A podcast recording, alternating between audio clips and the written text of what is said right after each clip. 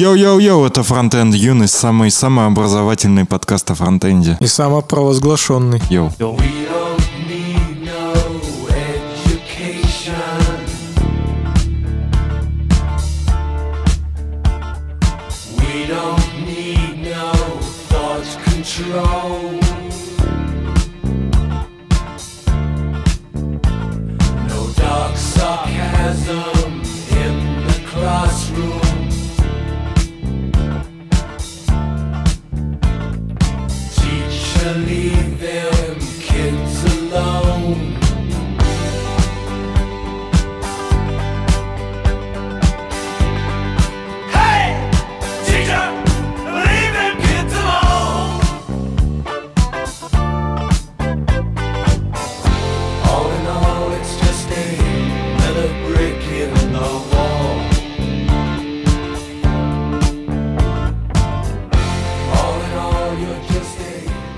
нас сегодня в гостях Артем Несмеянов и Давид из Яндекс Практикума. Скажите привет.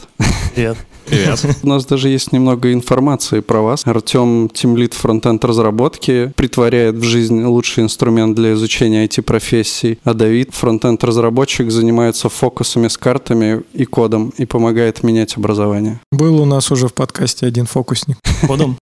с кодом и с пистолетом. К чему это все привело? Он нам стикеры подарил, показал пару фокусов, пивом напоил. Александр Майоров.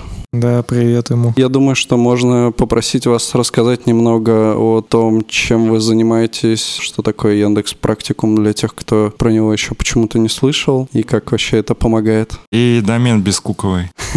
Ну, про домен бескуковый мы потом расскажем. Изначально, наверное, о том, что такое в целом практикум. Это сервис, который позволяет тебе переучиться с какой-то профессии, которая не связана с IT, собственно, в IT. То есть, например, у нас есть случаи, когда человек, грубо говоря, был шахтером, продал свою машину и э, купил себе курс на веб-разработчика. Хорошо его закончил и теперь работает в IT. И таких людей, которые хотят изменить свою жизнь, их как бы много. И становится все больше. И мы даже не сказать, что вывозим всю эту катку. Для этого нужно очень много различных механик создавать. И, собственно, этим мы и занимаемся. Для того, чтобы пользователям было максимально комфортно. У вас же там есть какая-то супер штука. Ну, просто мы там работали в смежном проекте контест. Да, у них есть возможность тоже запуска кода. Частично мы заимствовали у них там бэкэнды, как они с ним работают. Но на самом деле детали не, не смогу углубиться, но знаю, что с ними мы тоже общались. Но в целом реализация немного другая. Ну и подход к обучению тоже совершенно другой. То есть контест это больше про всякие олимпиады, проверку скиллов там студента, насколько он, в принципе, хорошо там умеет решать задачи. А у нас больше про обучение. И типа мы очень большую ставку делаем на контент, на то, чтобы люди читали, понимали и пробовали все, что они прочитали здесь же и сейчас же. Ну, то есть тебе не нужно для этого там качать какой-то IDE и так далее. Насколько у вас в вашем сервисе соотношение работы с человеком, с ментором и ну, какая-то автоматизация, автоматическая проверка? У нас как бы есть бесплатная часть, на которой в целом никакого ментора нету. Там полностью человек работает с бесплатным курсом, и у него есть там, грубо говоря, тренажер по питону или веб-тренажер, где у него там JavaScript запускается, HTML и рисуется в iFrame. Здесь никакого взаимодействия там типа с человеком нету, есть ментора не- нету. Но потом, после того, как он оплачивает и получает платную часть, там к нему прикрепляется то есть группа, несколько людей, э, студентов на его же потоке и ментор, который, по сути, по- помогает решать определенные задачи, помогает тебе в сложных ситуациях. И плюс у человека еще есть домашки. То есть каждый спринт у него как минимум одна домашка, которой он должен что-то сделать руками, отправить это на ревью. У нас есть свой интерфейс, который позволяет тебе эту домашку сдавать. Там типа как в гитхабе можно э, комментировать. Ревьюер это все смотрит, окает или нет. И то есть может быть несколько итераций, чтобы ревьюер это все просматривал, и только тогда студент добился хорошего результата и прошел дальше на следующий спринт. Еще бы добавил про то, что помимо ментора, который там отвечает за хард-скиллы, есть еще другие люди из команды сопровождения, куратор, который отвечает, я бы сказал, за ментальное здоровье групп, потому что, ну, студенты, когда начинают, особенно там совсем-совсем зеленые новички, у них есть момент, когда мотивация падает там около нуля, и в этот момент их нужно поддержать, и э, одной из целей, которую мы ставим, это еще и развитие самоходности, то есть чтобы студент мог продолжать и при этом мог э, не только там обращаться за помощью к своему комьюнити, то есть группе и ментору, но и самостоятельно искать ответы. Ну, этому навыку тоже уделяется внимание. То есть есть у вас, получается, даже, ну, существует какое-то взаимодействие внутри группы, то есть человек может как-то, ну, пообщаться с, э, так скажем, и обучаемыми, обучающимися на, по тому же направлению или курсу, правильно? Да, да, все так. По сути, это можно сравнивать прям с реальным универом, просто в IT. То есть, в смысле, прям в вебе, в онлайне. И даже было такое явление, когда, ну, с разных факультетов, то есть там веб, э, QA, там дата, даже после выпуска студенты там сохранялись, ну, объединялись в комьюнити и продолжали общаться, делиться материалами. Вот, и в том числе с более младшими студентами. Ну, сразу могу задать такой вопрос в лоб. Вы потом помогаете с трудоустройством, что-то такое, какие-то вот гарантии в этом плане, потому что многие школы что-то подобное предлагают. Неизвестно там, насколько это все оправдано и эффективно, но тем не менее.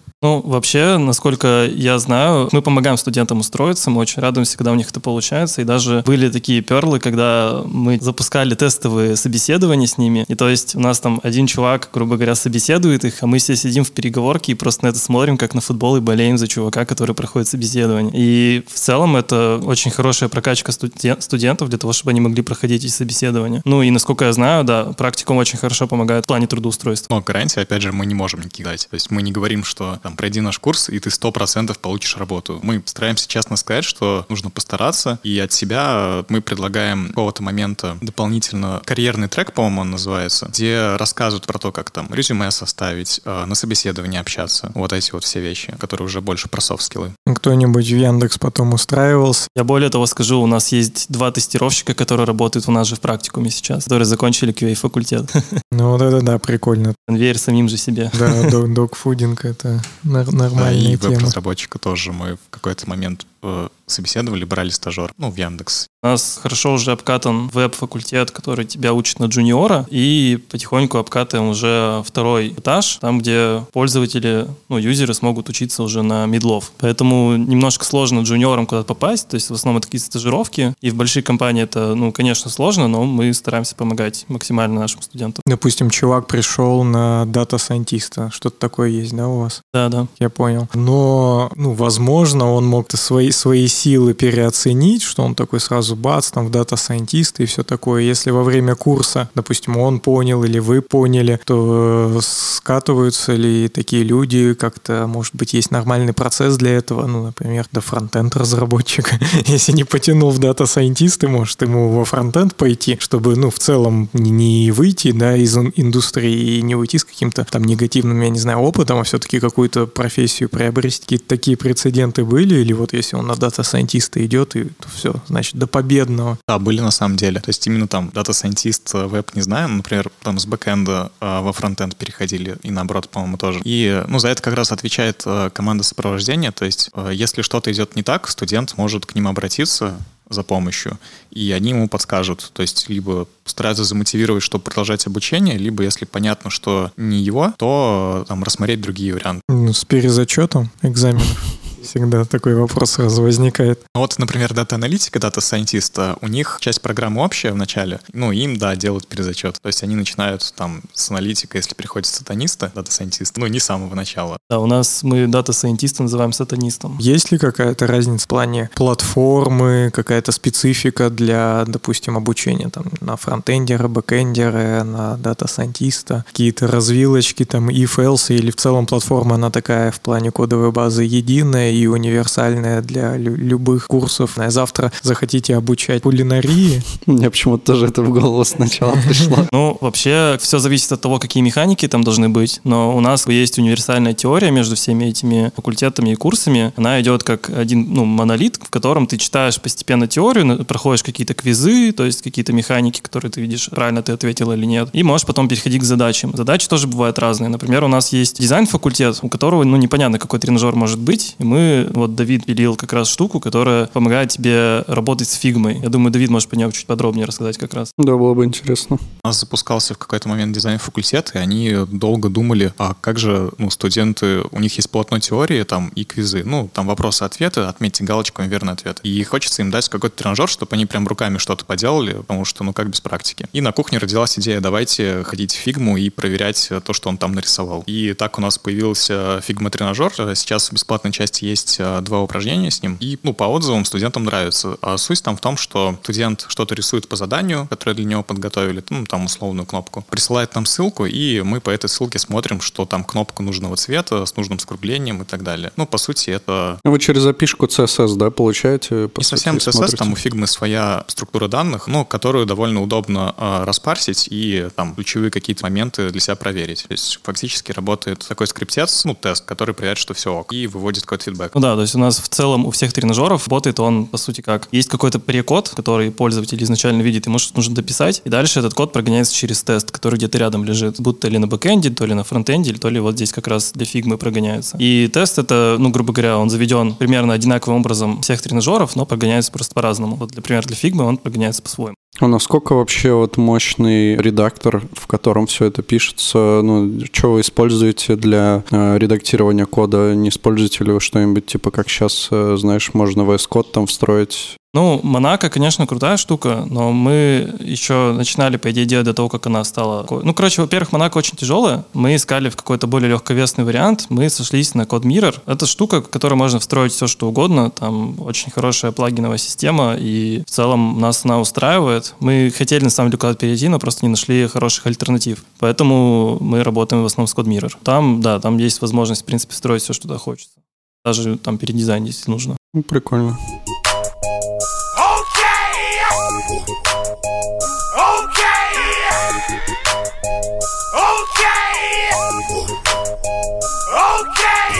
Меня много бизнесовых вопросов. Давай. Интересно, большой ли процент, ну или, не знаю, вообще есть такие люди, кто с других школ пришел, там, переучиваться, что-нибудь такое. Ну, вообще, насколько нулевые ребята там приходят, или кто-то уже, может, со знаниями с какими-то приходит. Как тут можно примерно какие-то пропорции выстроить? Я только что говорил про шахтера, который продал свою машину. Как думаешь, какие у него могут быть знания, в принципе, о разработке? Ну, то есть, скорее всего, это нулевые. Вот. Есть люди, которые работали какими-нибудь бухгалтерами и так далее, и идут в дата-аналитику, потому что это им более близко. Ну, таких прецедентов, в принципе, много. Насчет сколько отваливается и сколько людей переходит с других курсов, ну, наверное, я не могу сказать. Тоже так в соотношениях не скажу. Есть разные, да, то есть кто-то с нуля полностью начинает.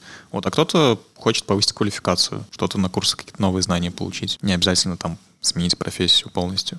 Ну и нередко, наверное, это люди уже в возрасте, ну то есть не, не, не молодые там студенты идут и не, не боятся, да, какого-то такого, нету у них ступора. Я бы сказал бы, что нет, потому что на самом деле у меня есть стойкое ощущение, что люди начали понимать, что IT — это любая работа будущего. Ну, то есть скоро вся операционная деятельность будет заменена в любом случае там какой-то автоматикой. И в любом случае придется знать, что такое код, что такое писать код, как с ним работать. И люди видят это будущее, понимают, что это нужно уже сейчас ну, как каким-то образом пробовать. И потом могут найти в этом себя даже и сменить профессию, а могут просто, да, доквалифицироваться. Вы заинтегрированы вообще с другими сервисами Яндекса? Ну, то есть насколько глу- глубокое проникновение в Яндекс в плане, Яндекс деньги может. да, ну там, там же пытаются все, все, все вокруг выстроить из разряда «приходи к нам учиться, получишь там, не знаю, какой-нибудь кэшбэк или там э, скидку на драйв, что-нибудь Ну, такое на для, для самом деле, студентов». пока что, по сути, практически ничего такого нет. У нас, конечно, есть взаимодействие с сервисом Яндекса там по оплате. Тиньковым. Ну, нет, не Тинькофф. Ну, в принципе, там любой карты можно, наверное, оплатить. Тинькофф кэшбэк недавно вроде делали. Ну, это первый шаг.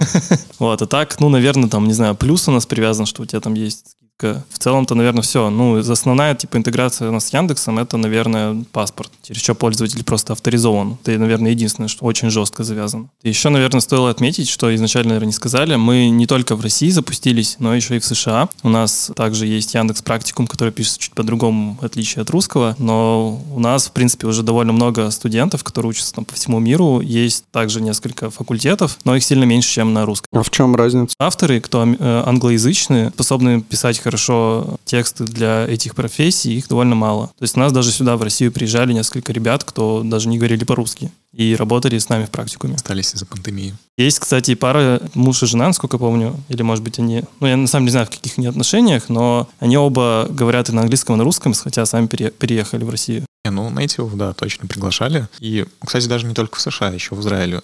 А кто там вообще из конкурентов? То есть в России это понятно, различных школ довольно много, и в целом там на СНГ рынке, а за рубежом, ну какая-то гугловая история есть, типа код, код school. Дасти, да, есть. А, ну то есть даже вот такие крупные, которые, ну мне кажется, они обо всем на, на свете, все эти Udacity, вот там как раз еще и кулинарию-то, наверное, можно освоить заодно. Ну да, у, у них типа сам пока что паттерн такой, что они дают без самому загружать любые курсы видео, там, ви- ну, ви- в формате видео и плюс там тесты. Вот, у нас как бы такого как бы нету и вроде не планируется, потому что мы как раз делаем большой упор на качественный контент. То есть мы хотим, чтобы наши студенты точно смотрели отобранный материал, который точно уже обкатан, точно мы знаем, что он поможет другим людям в обучении. Типа давать кому-то другому размещать у нас контент, ну, кажется, не очень хорошей идеей. Ну, Кстати, тут забавная история, что Яндекс последнее время, ну, вот лично для меня немного теряет очки, что он всех там поглощает, такой монстр, и везде Яндекс, Яндекс, Яндекс. Тут он никого не купил, а сделал все с нуля, да? Правильно я понимаю, что практикум это прям с нуля продукт Яндекса, хотя можно было, ну, не знаю, там, Skillbox взяли бы, купили и не парились. Да, а тут с нуля сделали, это, конечно, такая респектовая тема, потому что, ну, сколько можно покупать, надо уж что-то там сделать самим, показать, что, что еще можем. Но это на самом деле даже очень классно в плане разработки, потому что ты приходишь в проект, когда он вообще в зачаточном состоянии, когда там даже вообще ничего нету, ты его развиваешь с нуля, ты чувствуешь эту стартапную атмосферу, которая, по сути, в, в остальном Яндексе не так ощущается. И вообще ловишь от этого определенный кайф. Но немногие, в принципе, готовы на такое пойти, очень многим нужна стабильность, но у нас в команде прям чувствуется вот этот драйв, мы прям обожаем, когда нам прилетает куча фичей, это все разрабатывать и кайфовать от всего результата, то, что мы получаем. То есть, возможно, ну, то есть мы себя ощущаем как ракета, которая летит и на- в полете сама себя ремонтирует и добавляет новых каких-то деталей. И от этого кайфует вся команда. Ты рассказал про такие штуки, что вы там сталкивались, э, допустим, вот с фигмой, да. А Были еще какие-то такие вещи, которые, допустим, ну, какие-то либо сложные, да, в реализации, либо там изначально непонятно, как вообще там к этому подойти, либо какие-то штуки, которые вы там встретили и еще там не смогли победить. Ну, вообще, изначально, когда мы начинали только строить практикум, когда он еще назывался «Школа цифровых профессий» или сокращенно ШЦП, э, Да, э, у нас был, ну, у нас даже до сих пор есть такой небольшой мемчик по тому, как выглядит этот самый первый тренажер. Мы делали как раз веб-тренажер, и там было довольно много сложностей, как его реализовать, чтобы пользователь мог запускать код, чтобы он э, отображался и все работало так, как, ну, по сути, ты бы написал его в, э, и, ну, в любом файлике, запустил у себя в браузере. Плюс еще нужно было навесить туда всякие там типа терминальчики, ну, в смысле консоль, чтобы можно было в нее что-то выводить, плюс всякие фичи по адаптиву и так далее, чтобы ты мог прям выбрать, какое у тебя устройство, типа там тач у тебя или десктоп.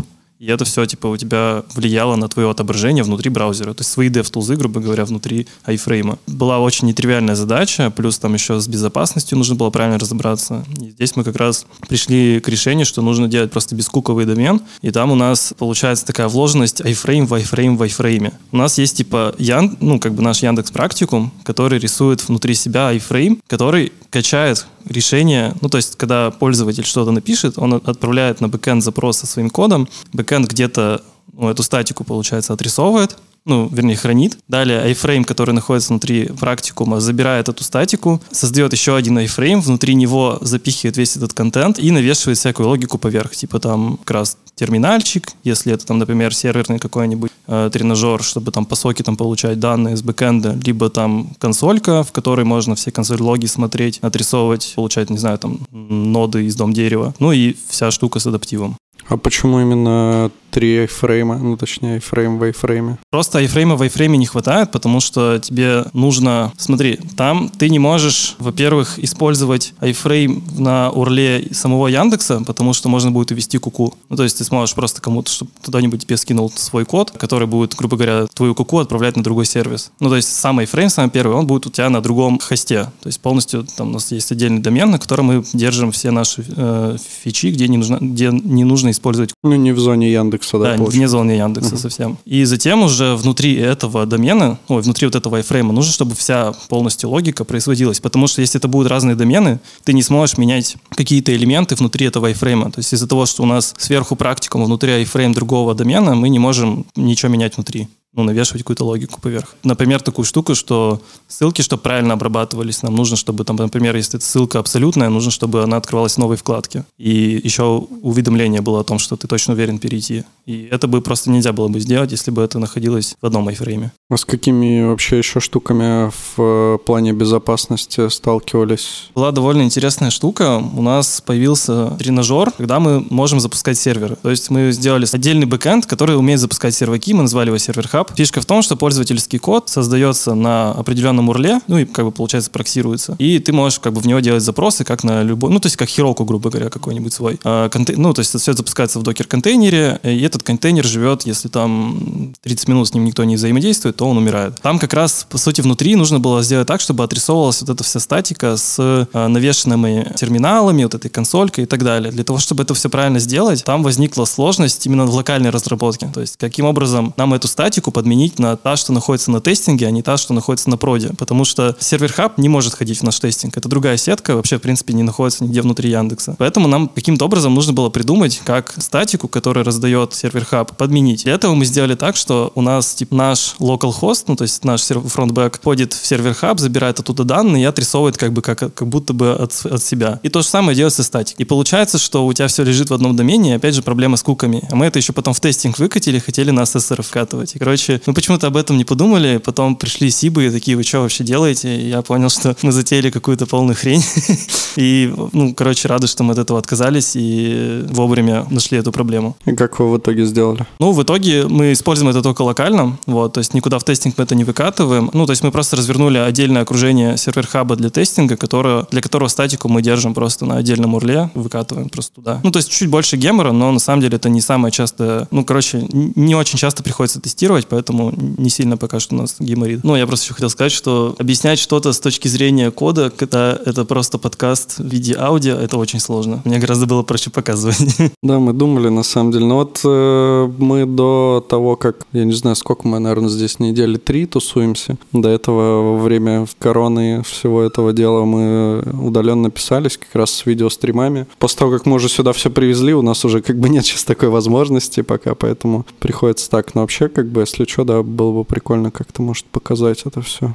У нас из прикольных штук? У нас на дата факультете есть еще Юпитер Hub. Кто не знает, это такая типа тетрадка, которую Python сам сервит, которой можно, грубо говоря, запускать в рантайме Python по очереди и проходить какие-то там задания внутри. Ну, то есть не задания, а просто запускать питончик. Там обычно его используют для какого-нибудь там машин-ленинга, чтобы запустить нейроночку, посмотреть там какие-нибудь логи по ней и что она вообще там научилась. Ну, по крайней мере, мы так в универе использовали. Там была интересная штука, что у нас как бы в целом э, есть уроки, внутри них есть задания. И когда раньше задание это был просто новый кусок кода в тренажере, то здесь мы хотели сделать так, что каждая новая ячейка внутри Jupyter тетрадки — это отдельное задание. И нужно было синхронизировать между собой клики на саму тетрадку и таски. Типа, если ты перешел на другую таску, у тебя должна ячейка сдвинуться. Если ты тыкнул на ячейку, у тебя должна таска переключиться. И помимо этого еще были проблемы с э, проверкой самих тетрадок. Ну, например, ты мог написать тетрадку, далее нажать на кнопку «Проверить». И у тебя, получается, тетрадка еще не успела сохраниться на бэкэнде самого сервер-хаба, ой, э, Jupyter-хаба, но бэк уже за ней сходил, взял предыдущую только версию и начал проверять твое предыдущее решение. Получается, не дожидались того, когда тетрадка сохранится реально. И нам пришлось, короче, прям разбираться с тем, как устроен Юпитер Хаб, прям лезть в их внутренний код, потому что у них нет нормальной документации. Ну, то есть мы узнали, что у них там есть э, возможность встраивать свои флагины, получать их там какие-то глобальные объекты, слать ивенты, получать на них подписываться, но всего этого в документации практически не было, и то, как это подключить, тоже особо не было. Поэтому мы каким-то образом начали вкорячиваться к ним в кишки, нашли в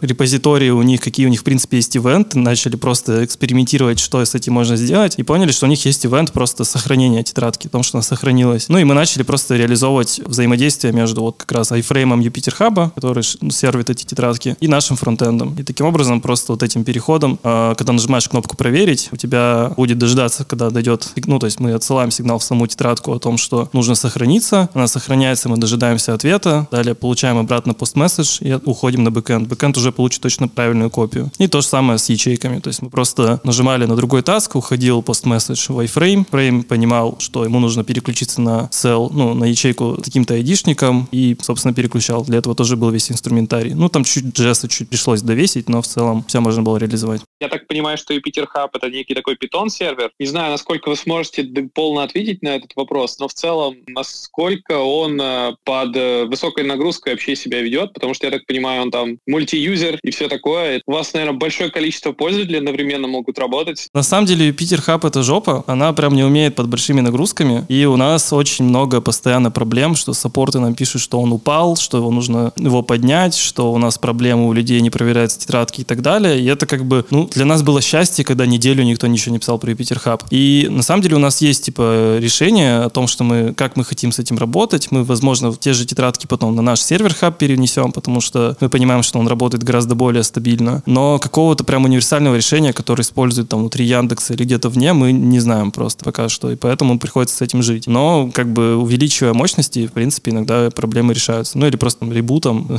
носом всех тетрадок и так далее. Но не очень хорошая история, конечно. Сервер хаб ты упомянул, то есть э, у вас э, вы как-то заимствовали, короче, терминологию из Юпитер хаба, ну, типа, что-то примерно такое же, но, типа, не про Юпитер. По сути, да, да. Ну, то есть это возможность запускать контейнеры э, для разных пользователей также, да. Мне вот всегда казалось, что важная часть обучения любого, любой профессии, это вхождение в некое комьюнити, то есть не, не только чтобы ты получил знания, но и попал вообще в круг общения определенный этой профессии, понял некую внутреннюю кухню, вот это все. В этом направлении у вас есть какие-то работы, вот как раз может быть вот этот куратор дополнительный чем-то таким занимается, можете рассказать поподробнее. Студенты между собой э, делятся какими-то материалами, которые они находят, ну, на те же там ссылки на телеграм-каналы, там, группы и так далее. Э, менторы тоже с ними э, чем-то делятся, да, и те же кураторы. Ну и в целом э, комьюнити студентов, которые формируются, да, они обмениваются между собой информацией, и все-таки, ну, что-то такое, о чем ты говоришь, есть. Это все где происходит? Есть какой-то внутренний чат? У нас типа Slack, и в котором сидят все студенты, у них есть э, свой канал набора, есть общий канал между всеми, ну, в общем, в основном они переписываются в каком-то своем канале. Надо в Яндекс чат их перевести. А Пока такого требования особо не было, Slack нам пока что полностью покрывает все надобности. А то чат моего дома почему-то в Яндексе, и приходится его держать только ради этого одного чата, и это довольно печально для меня. Как минимум у Slack есть крутая фишка типа тредов, которые многие недолюбливают, но кажется в образовательной системе это очень важная штука, потому что вопросов много, есть различных обсуждений дофига, и типа когда это все идет по тредам, это гораздо более удобно. И очень, ну то есть у того же Телеграма этого нету, и этого очень не хватает.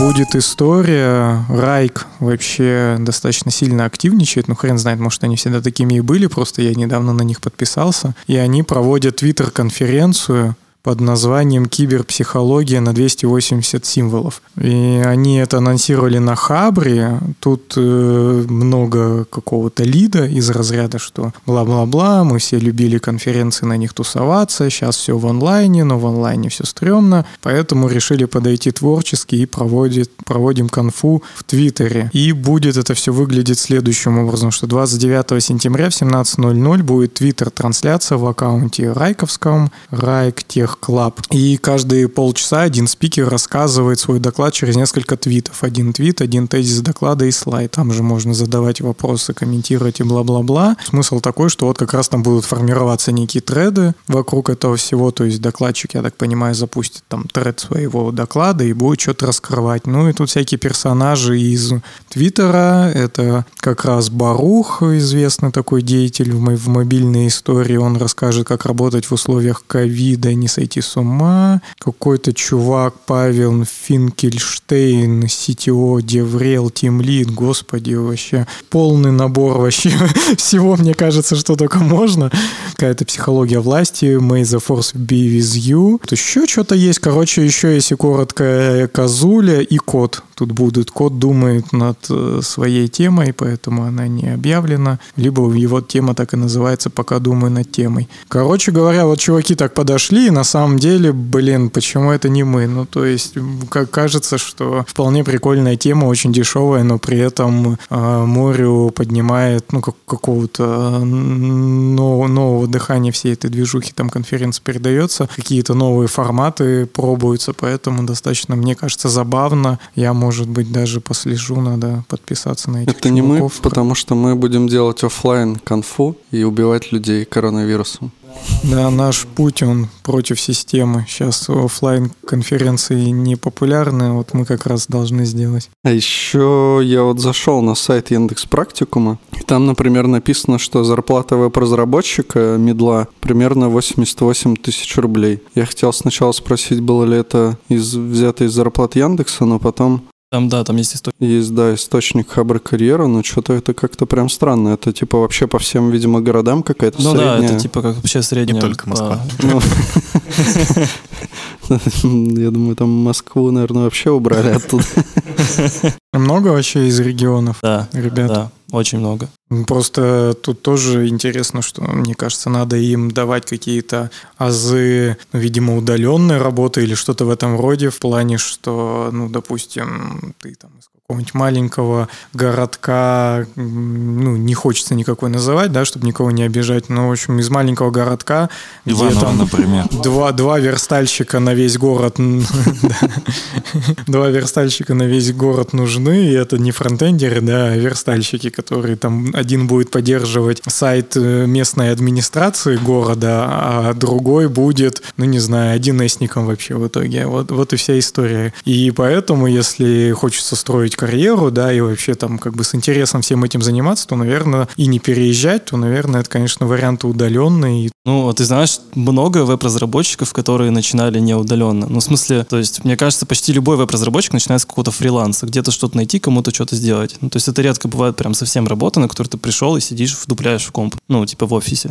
Ну, возможно, да. То есть все там с каких-то своих поделок и вот это все, да, двигаются. Ну, вот как раз забавно, что следующая тема, которую я хотел предложить, это как живет фронтенд-программист в Москве заработной платой 280 тысяч рублей. Тут очень любопытно узнать, что, ну, в смысле, это как бы много, типа, как он должен богато жить э, с этой суммы. Ну, тут же сумма вынесена в заголовок, значит, эта статья должна нам что-то говорить. И, видимо, она говорит нам, типа, вот как с таким количеством денег вообще жить в Москве. А может быть, это наоборот мало. Хер его знает москвичей этих. Не, на самом-то деле у них все статьи в, в этом в T-Journal. Это да? Тиньков, да, Тиньков это журнал. Тиньков Journal. Ну, и считай, что Яндекс Дзен, грубо говоря.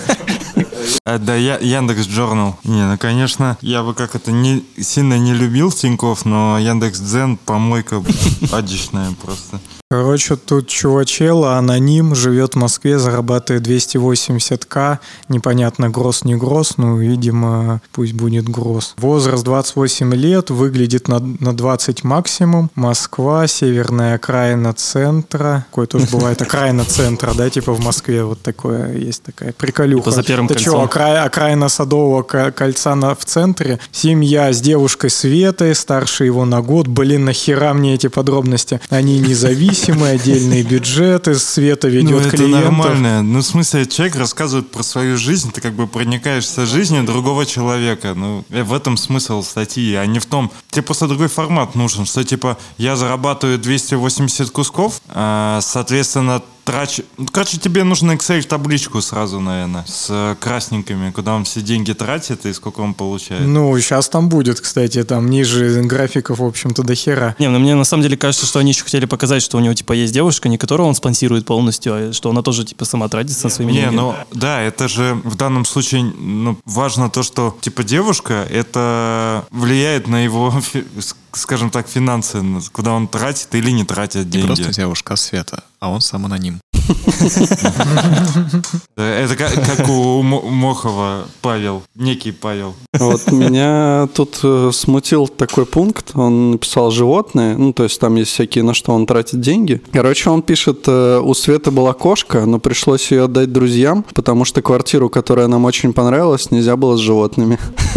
То есть они завели животное, а потом такие, ну, квартира прикольная, можно животное отдать. Но не так. Видимо, он не любит кошек, а Света готова пожертвовать. Понятно, поэтому он ее и не спонсирует, и у них отдельный бюджет. там главный.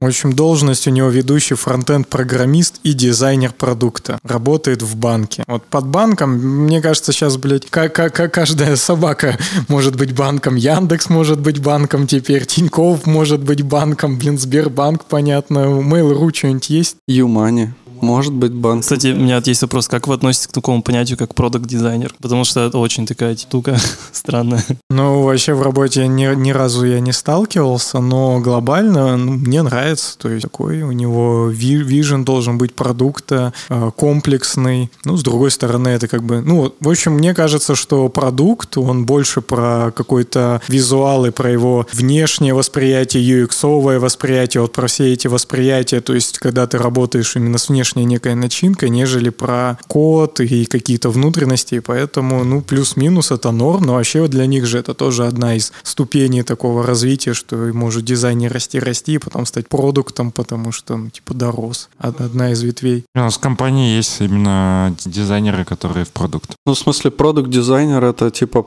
он и продукт, и дизайнер, или это... Нет, он, он уже почти не занимается прям самим дизайном в плане там типа рисования макетов, он занимается именно дизайном продукта. Ну, то есть он типа смотрит, какие фичи могут твой улучшить там твой проект, как типа вообще куда он должен развиваться, стратегию ставить и так далее. Какая-то супер размытая на самом деле роль, ну лично для меня, в которой человек должен типа обладать компетенциями типа от тестировщика, разработчика до ну, дизайнера и менеджера и стратега. Ну да, на продукт-менеджера похоже. Ну, чем-то да, но вот есть какие-то нюансы, и ну, я до сих пор их сильно, прям качественно не понимаю. Ну, у нас вроде таких нет, хотя, может, я что-то не знаю. А у вас есть продукт-дизайнер? Ну, тоже нет. Это мифические люди. Арт-директор. Но Это другое, это более понятно. Артемий Лебедев? Возвращаясь к статье «Редкие платные консультации», тут нужно какую-нибудь выжимку. Он, кстати, что-то Яндекс Музыку, у него подписка, он плачу за Apple Music, Яндекс Плюс, Яндекс Музыку, беру, это тоже же Яндекс. Окей, ну вроде Яндекс, ладно, кончился, слава богу. Ну, тут, еще есть, есть продукты не, не захвачены. Вот Арзамас, кстати. Практику мог бы Арзамас, например, поглотить и делать еще курсы там по истории Древнего Рима для тех, кто хочет стать какими-нибудь специалистами, историками. Ну, это, это же больше теория же получается, практикум про практику. Ну, ладно, окей, раскопки можно было бы делать какие-нибудь. Типа тренажер, выезжаем там в Египет, да. А насколько гладко у вас запуск происходил? Я присутствовал частично, потому что я был тогда просто в отпуске, но видел, что происходило, и это был, ну, жесть, потому что много чего оказалось, типа, недоделанным, много чего нужно было быстро фиксить, быстро выкатывать и так далее, и, в общем, вроде как не зафакапили, там, типа, выкатились там на полдня, грубо говоря, позже, чем хотели. Поначалу там тоже собрали большой-большой фидбэк от того, что что-то не работает, но в целом там быстро стабилизи- стабилизировались довольно. Ну, как бы кажется, история такая довольно банальная для любого запуска, и команда довольно, на самом деле, кайфанула именно в этот момент, потому что они это все закончили большим празднованием. Думаю, тоже как стандартная история для любого грандиозного запуска. В Яндексе же есть эта система мотивации, что ты должен работать лучше, чем другой работает, и тогда, типа, ты молодец и двигаешься выше по карьерной лестнице. А если вы все молодцы и хуярите, то получается, что сложно кого-то переплюнуть. Ну, у тебя же все равно идут потом калибровки, грубо говоря, когда, ну, у нас есть процесс ревью, где ты, тебя оценивают, как бы, насколько ты хорош и насколько ты потом растешь от этого. И ты, может быть, в команде вы примерно одинаковые, но потом, когда уже идут калибровки среди всего департамента, это, типа, сильно заметно. То есть, например, если ты попадаешь в команду, у тебя, например, там Эван Лю, Лю или как его, ну, который Vue, разраб... короче, core-разработчик Vue и core-разработчик React, и ты такой вместе с ними пилишь код. И что-то как-то ты не очень на их фоне тянешь. Но если у тебя во всем, типа, департаменты все такие же, как они, ну, скорее всего, у тебя будет плохая оценка, да. Типа, ты не очень. Но, с другой стороны, у тебя мощные, типа, есть э, твои коллеги, от которых ты можешь реально быстро прокачиваться. Мне кажется, если у тебя есть такие коллеги, это просто превосходный шанс, чтобы себя прокачать. А коллеги этому каково, когда все вокруг хуже, чем он? Каждый должен с этим столкнуться, кто точно растет высоко. Ну как, коллега просто начинает э, качать свои софт-скиллы, чтобы, типа, ну, качать своих э, ребят, давать им как раз эти мотивации, о которых ты говоришь. То есть следить за тем, что твоя команда тоже растет с тобой. Может быть, она хуже там по скиллам чем-то, какие-то там ребята могут быть хуже других, но ты стараешься, типа, сделать так, чтобы всем было комфортно, чтобы все могли расти и понимали свою зону роста. Так, я буду чуть-чуть вас продвигать по статье, я тут глазами бегу через строчку. Короче, глобально чувак просто кидает тысячи вообще всяких разных названий брендов, компаний пачками. 13.00, ну тут прям по часам, я один из примеров всего лишь. Пошли гулять, разглядывали архитектуру, размышляли о нашем доме мечты. У него будет плоская крыша и панорамные окна. Окна. Проект дома мы уже ведем в Notion. И ссылка на notion.so. Ну, блять, ну как бы, то есть как будто вот они, не знаю, на этой какой-то рефералке зарабатывают. Я правильно понимаю, что типа чувак просто говорит, как жить с 280 тысячами в месяц и говорит, как он типа живет, и все. Да, описывает свой день. Света до этого дня не выходила из квартиры почти два месяца.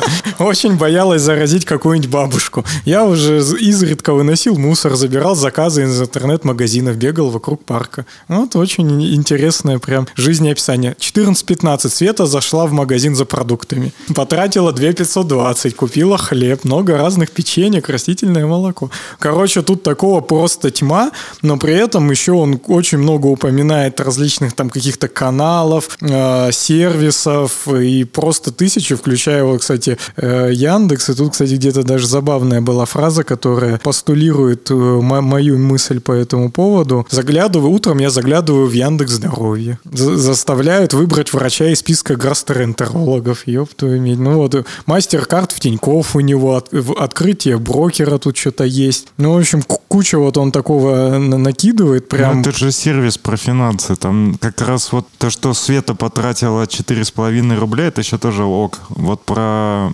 архитектуру. а что, а что он съел творога с изюмом в 15.50? Это, это тоже относится к делу? Ну, может быть, э, найдут люди, которые ему сопереживают. А, во, моя постулирующая мысль, что у него стоят три приложения для блок- блокировки и идентификации входящих звонков, но мне кажется, что можно обходиться и одним Яндекс. И вот мне кажется, про, про все что угодно, вот так можно сказать, но можно вообще в жизни обходиться одним Яндексом? Мне кажется, он просто фанат. Он явно в Тинькове работает. Не-не-не, мне кажется, фан... ну, те, кто работают в Тинькове, они, ну, в общем, любят Тиньков и не, не так, э, скажем, прямо дрочат на Яндекс, как этот чувак. Ну, слушайте, я все это не прочитал, но судя по тому, какие я вижу заголовки, то он просто, да, описал свою неделю по дням, по часам, и в конце у него есть, э, нету вывода, а есть в итоге. И в итоге траты за неделю 30 тысяч рублей, на семью 12 ушло, на модем на какой-то 7500, подписка на Bank Bank Education, вот это, может, ваши конкуренты? Вот, он что-то перемытнулся, видимо, тут решил, что Яндекса недостаточно. Bank Bank Education 5000, такси 3500, донаты 760, облачное хранилище 700, открытие 500 рублей, YouTube премиум 300 рублей. Ну, блин, при чем тут это? Вот он тоже, он же тут типа финансист что-то, а при чем тут YouTube премиум именно в эту неделю он заносит траты 300 рублей? Ну, это ж типа на месяц явно он за 300 ну, рублей видимо, платит. у него списалось на этой неделе. Он вообще, ну, ты понимаешь, э, вообще, когда ты о, тратах говоришь, э, то более-менее можно говорить за месяц. А так ты условно за, не- ну, на предыдущей неделе можешь себе затарить весь холодильник и оплатить просто все вперед. Там билеты на мероприятие купить, там оплатить те же самые все подписки. И такой скажешь, а я на неделю типа ничего не делал. Можно же еще, кстати, деньги закидывать куда-то, ну, и уже с этого сервиса тратить, и считать, ты типа как бы не тратишь деньги. Вот можно так вообще накидать, и все, типа я ничего не трачу. Ну, короче, я далеко ушел. Суть в том, что недели не хватает, чтобы нормально рассказать, куда у тебя вообще вся зарплата уходит. Тогда, если про неделю, давайте говорить, сколько в неделю получается. Сколько там, 280? На 4,70 легко. Поделил. Типа ракет у него каждую неделю морозится, значит 160 он вообще не А сколько он откладывает-то? Так Давай он в эту неделю, раз он тут YouTube премиум считает, в эту неделю, в следующую, может, у него там спишется, не знаю, еще тысяча донатов с его карточки или еще какой-нибудь херни, и у него будет, блин, в, в итоге трат за неделю не 30 тысяч, а 50. Как бы вот этот итог за неделю он вообще не показать. Особенно с учетом YouTube премиум. Нужно среднюю смотреть, ну, хотя бы по месяцу, а лучше-то вообще по году. Ну вот Bank Bank это действительно какой-то это школа для дизайнеров, я так понял, с онлайн всякими курсами, но там что-то прям серьезно, типа 150 преподавателей, 22 тысячи студентов там и так далее. Короче, отрубайте серваки Юпитера и эти мощностя на DDoS вот на Bank Bank. А, кстати, да, вопрос я, может быть, пропустил. А если вот ты сеньор-разработчик, ты можешь для себя что-нибудь найти на Яндекс.Парк? Ну, именно по, той, по тому направлению, где ты сеньор. Ну, я думаю, вряд ли. Ты можешь как бы повторить какие-то азы, но я, уже говорил, что сейчас там типа в основном джуниоры получают. У нас еще даже второй этаж, только как бы, ну, мы его только пытаемся развить нормально, чтобы он был обкатанный. И, ну, я считаю, что сеньору, наверное, нет смысла туда приходить. То есть только посмотреть, типа, как это сделано архитектурно, ну, то есть бесплатный курс пройти, может быть. Но идти на платку, ну, непонятно зачем. А джуниор-архитектор там. Джуниор арх- архитектор. Не, ну я, кстати, вот часто в подкасте рассказываю, я когда работал фронтендером, я проходил курсы фронтендерские. Ну, потому что я понял, что я на самом деле не знаю фронтенд. Ну, это нормально, типа, ситуация, когда ты начинаешь чему-то обучаться. Особенно бывают чуваки, которые там фигачат уже года 3-4, и потом приходят на какие-нибудь курсы и такие, типа, я вообще, кажется, ничего не знал. Таких как бы много случаев. Кстати, насчет, вот как вы говорите, был бухгалтер, перешел на email, у меня сейчас есть друг, который химик вообще по образованию, и решил тоже уходить, типа, в email, потому что понимает, что за этим, грубо говоря, какое-то будущее, ему это более интересно, и хочет потом как-то это смешать между собой. Ну, такие люди есть. Это как бы люди понимают, что нужно искать что-то такое на рубеже э, науки и технологий.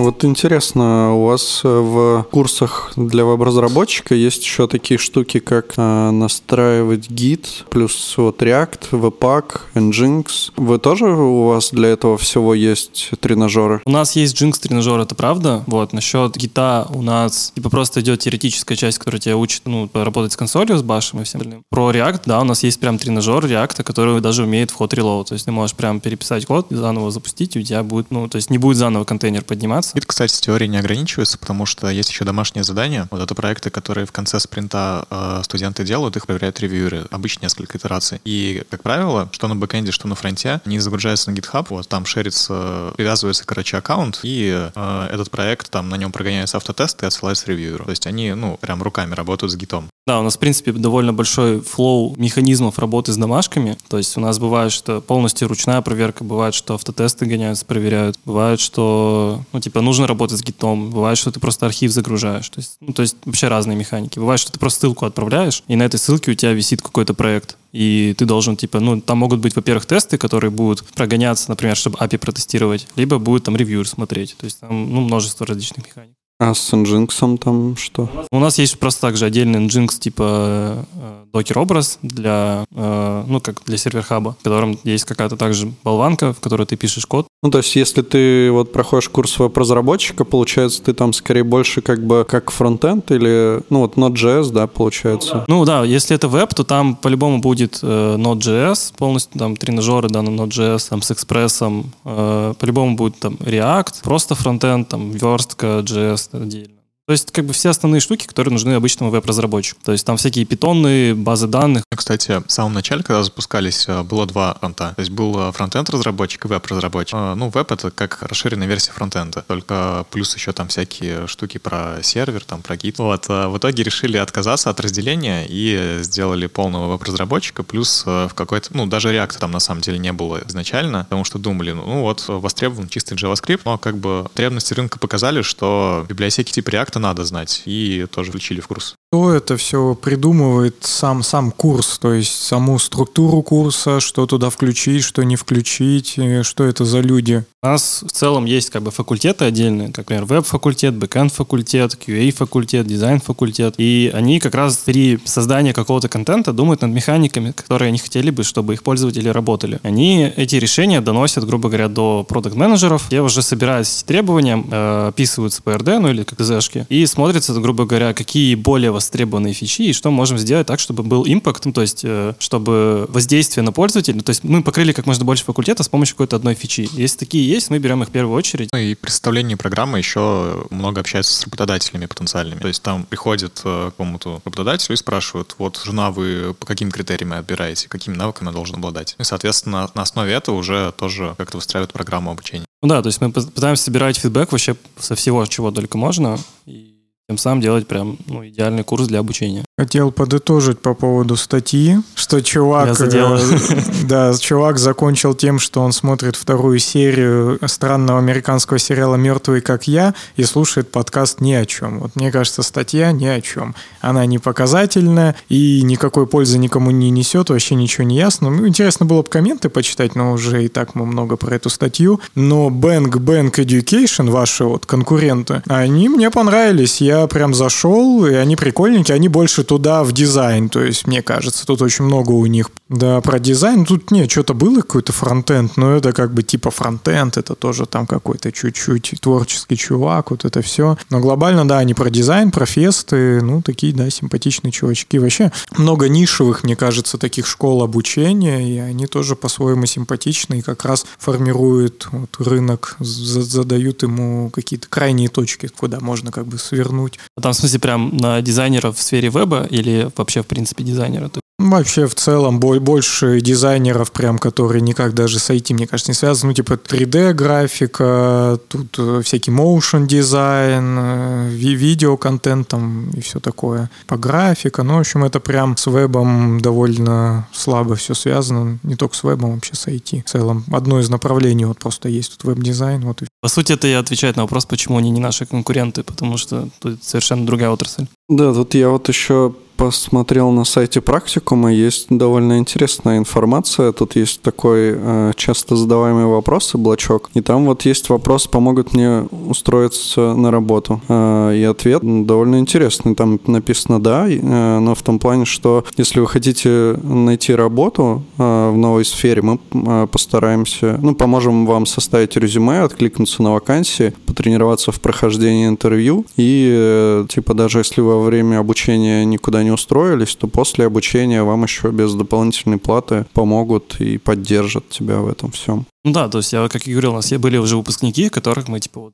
пытались, типа, тестово собесить, посмотреть, насколько, на что они вообще, в принципе, способны, усвоили ли вообще материал, и, собственно, потом с ними же и общались для того, чтобы понимать, какие у них реальные были уже условия при собеседованиях различных компаний, и, собственно, обкатывали их, пытались им помочь. Ну и плюс вы еще можете сами для себя понять какие-то слабые стороны. В буткемп сразу всех сгружать пачками, вагонами просто, а там уже кто всплывет, тот всплывет и нормально будет. Короче, я думаю, что мы ближимся к завершению, но вообще, а, если вы хотите еще что-то рассказать из того, что мы у вас не спросили, то Я хотел бы еще сказать, наверное, то, что мы не затронули очень важный аспект, что все студенты, которые приходят, они как бы пл- платят, может быть, сразу же, ну, либо в рассрочку, но им, если им не понравилось учиться, они могут как бы за- забрать деньги за не полученный опыт оставшийся. То есть, если он отучился один месяц из девяти, то он как бы, соответственно, 8 девятых заберет обратно. То есть, это нормальный процесс, который мы регулируем у себя в практикуме и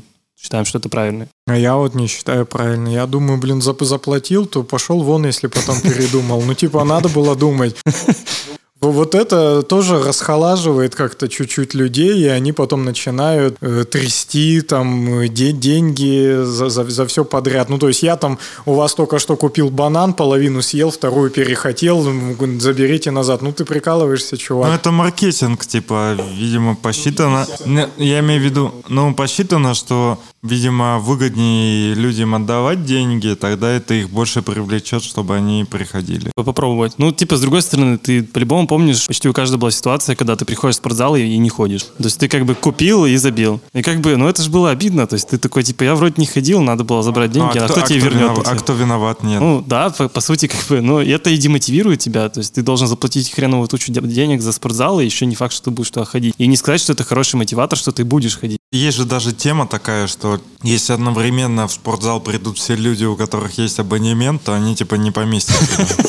Как бы здесь цель не состричь деньги там, где только возможно, а ну, чтобы человек как-то прокачал скиллы, поменял профессию и так далее. Ну, на самом деле, типа, насчет типа, стрижки бабла и так далее, есть типа очень замечательное понятие, как эгоцентричный альтруизм, когда, ну, тут, конечно, не всем альтруизм, но ты в любом случае помогаешь остальным, прокачиваешь их, и тем самым они потом могут принести пользу сам- ну, тебе и, в принципе, всему миру. И как бы такие курсы, как практикум, это очень большой хаб, который, типа, аккумулирует в себе кучу студентов, которые что-то себе новое изучают, и потом это могут воплотить, э, ну, то есть что-то из этого выльется прям прекрасное в жизнь. Я считаю, что такого должно быть больше. Было бы прикольно, если бы человек после практикума устраивался бы в Яндекс, то Яндекс ему отдавал бы деньги за практикум.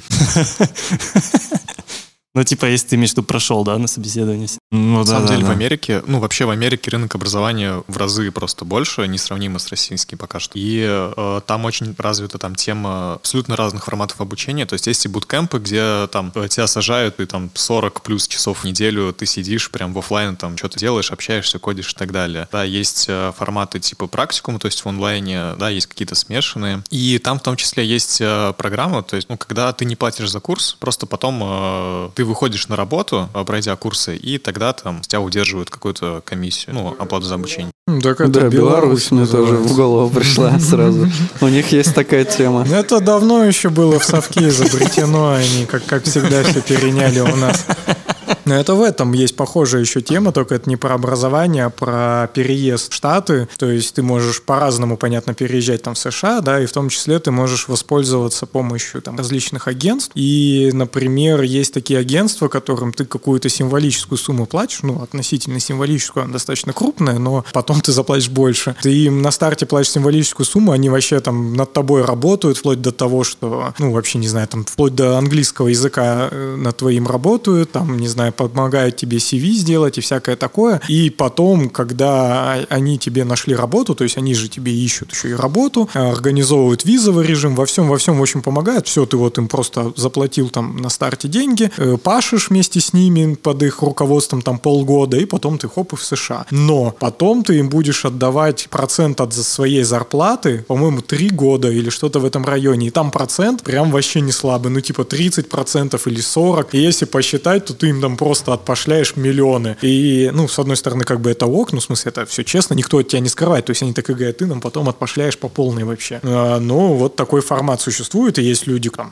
сами к этому, да, пойдут, а кто-то из людей, там, ну, готов заплатить там деньги и пойти, ну, скажем так, чем-то попроще путь, там, что его будут учить, ему что-то помогать, но он должен будет, да, за это заплатить. Ты вот говоришь три года, а что если человек уйдет раньше? Скорее всего, рабочая виза, контракт, и ну, ты не можешь просто так уйти. Наверное, если можешь, то только сменив работу. Вот я как раз, ну, Рома говорил, я вспомнил, я забыл, к сожалению, как зовут парня, которому они помогли, который снимался как раз в видосах этой компании, который в Netflix работает. Да мы смотрели еще видосы. Ну, короче, он сначала в Google попал, потом перешел оттуда в Netflix. И, ну, я так понимаю, что он как раз-таки вот перешел, типа, в другую компанию. То есть его там схантил Netflix, Не, ну если вот у тебя такое же условие, что ты должен выплачивать, и типа при смене работодатель должен типа им что-то выплатить. Ну, я так понимаю, что да. Ну, вот у тебя все есть, Не, ну, обязательно платеж какой-то. Ты же потом, если сменишь работодателя, ну, также продолжишь им платить только новый Я процент думаю, от это, по- это по-другому. Это есть, когда тебя э, релоцируют какой-нибудь ЕПАМ, там тебе могут договор так составить, что в случае релокации ты не можешь там в течение двух-трех лет уйти. Ну, типа, если ты, допустим, ну, тебя уволили, ну, то есть ты прям совсем фиговый работник, и типа тебе говорят, не-не, мы типа тебя учили, может быть, нормально, но... Ну, я думаю, там и уволиться можно, просто тебе отступные большие. Ну да, тоже придется что-нибудь Я заплатить. вспомнил Алексей Казетинский. Его зовут. Вот он на холле там выступал. Как раз он DevTools пилил в Гугле, и потом его Netflix схантил, типа, потому что он, им нужно было делать DevTools тоже какие-то свои там. И он сказал, что у него зарплата там нехило так выросла, и то есть если у него новый процент, как бы там, то, наверное, да, немного облом. Там, мне кажется, что к таким услугам прибегают ну, что если прям, не знаю, надо бежать там уже совсем из страны, то есть это прям срочняк, и ты, условно говоря, просто себе плюс-минус покупаешь э, вот эту возможность там жить и работать, только как бы ты чему-то там учишься и все такое, то есть просто там волокиту за тебя убирают, там они знают какие-то там, не знаю, обходные пути, что лучше пойти к этому офицеру на границе, а не к этому. Ну да, скорее всего, они тебе еще предоставят кучу всяких там типа а, менторов, которые тебе про налоги, про собеседуют, про всякие там все детали жизни и так далее. То есть ты просто меньше себе гемора соберешь. Вот вы не думали э, о том, что вы вот помогаете, чтобы разработчиков становилось больше, тем самым снижая зарплаты остальным разработчикам? Ну, типа, чем больше разработчиков, тем э, больше их на рынке, тем менее они востребованы. Ну, типа, рынок показывает, что разработчиков очень много, а хороших разработчиков мало. Но вопрос в том, станет ли больше хороших разработчиков, это большой вопрос. Ну, потому что, типа, еще пока что непонятно, случится так или нет. Но в любом случае, да, шанс такой может быть, что чем больше становится хороших разработчиков, тем меньше будет на рынке зарплаты, но время покажет. Пока не можем к этому никак отнестись. Э, Ну, это же исторически, ну, довольно цикличный процесс, э, наверное, со всеми профессиями. Ну, то есть, да, мы не исключаем тот вариант, что нам придется с фронтенда уйти на какую-то более такую, там, на C++. Ну, то есть, вообще, в целом, как бы в JS, э, ну, то есть, во фронтенде держаться довольно сложно, потому что это, во-первых, очень быстро растущий язык, то есть, который прям несется постоянно, нужно поддерживать кучу библиотек и так далее, там, а какой-нибудь C++ это как бы такой жесткий фундамент, который очень редко изменяется довольно жесткими изменениями. Поэтому, как бы, удержаться на плаву в JS, ну, типа, лет 10-15 ток, больше, ну, скорее всего, стоит куда-то перейти. Ну, лично мое такое мнение, и некоторых ребят, которых я знаю опыт. А у вас какой-то бэкграунд до фронта был? Ну, я на плюсах писал алгоритмы для логистики, оптимизировал. Была такая задачка CVRP или... э, ну, короче, по сути, это задача маршрутизации транспорта, где тебе нужно определить, как рас- раскинуть все товары в определенные временные рамки клиентам, которые разбросаны по всей стране. Да, но только это к- задачка мажора на пере- пересечении с backpack, с этим рюкзаком. То есть это НП полная задача, и там много евристик приходилось применять. Ну, короче, было довольно интересно, но я просто понял, что верстать мне больше нравится. И как бы, ну, просто более драйвовые процессы, пока я в таком возрасте, когда я могу пострессовать и покайфовать от этого, но я понимаю, что годам к 40 мне это будет тяжело. Скорее всего, возможно, я, ну, перейду в какой-то более, там, питон, фьюсы.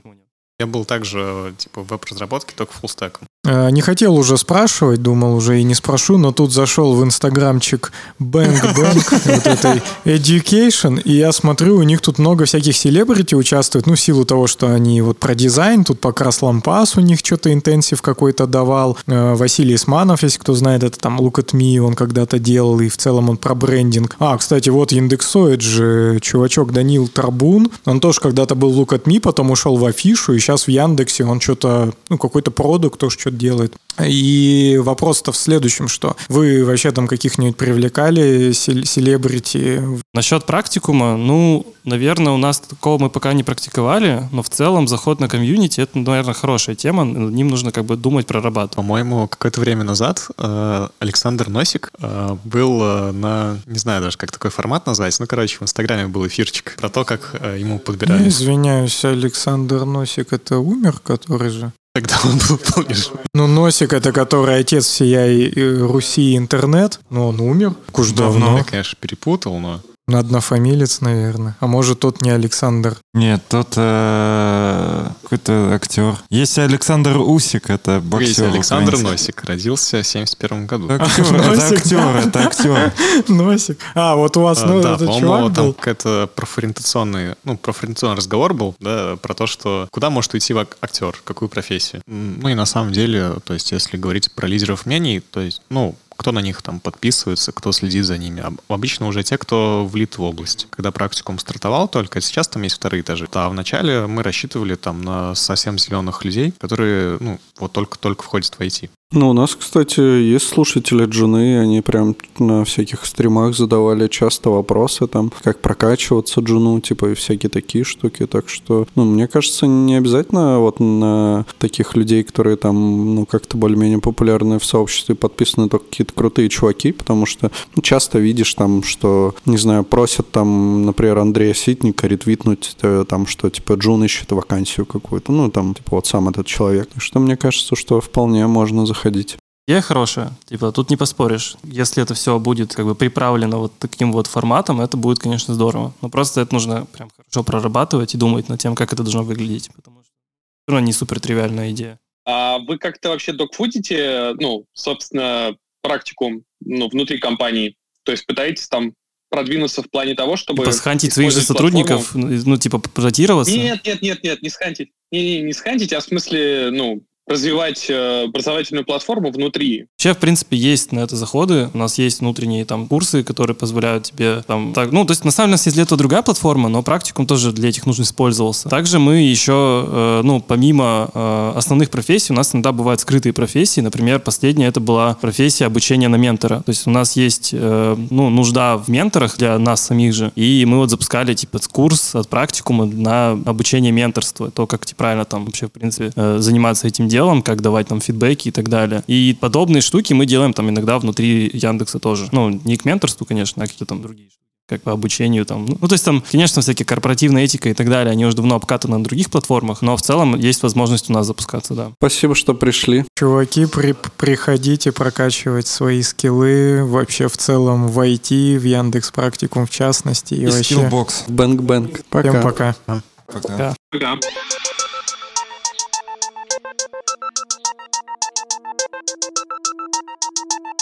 Ну, ну, ну, здрасте, основы учитель Не научу вас считать уравнения Научу вас считать мою прибыль. Тут нет делений, только умножение Задний факт, наличный лин. Я люблю джин и спрайт, но больше джин. Выделяю из горла токсин Это я создал ваш карантин. Версии баб, моя награда. Без теста, но мать моя рада Вас научи домашку делать не надо. Думать для нас, делать деньги для нас. Зажигаем учебники, первый урок. Узнаем блокнотики, сжимай долг Карман. USB, нахуй нужен ваш блок Ты пошел на учебу, где в этом ток?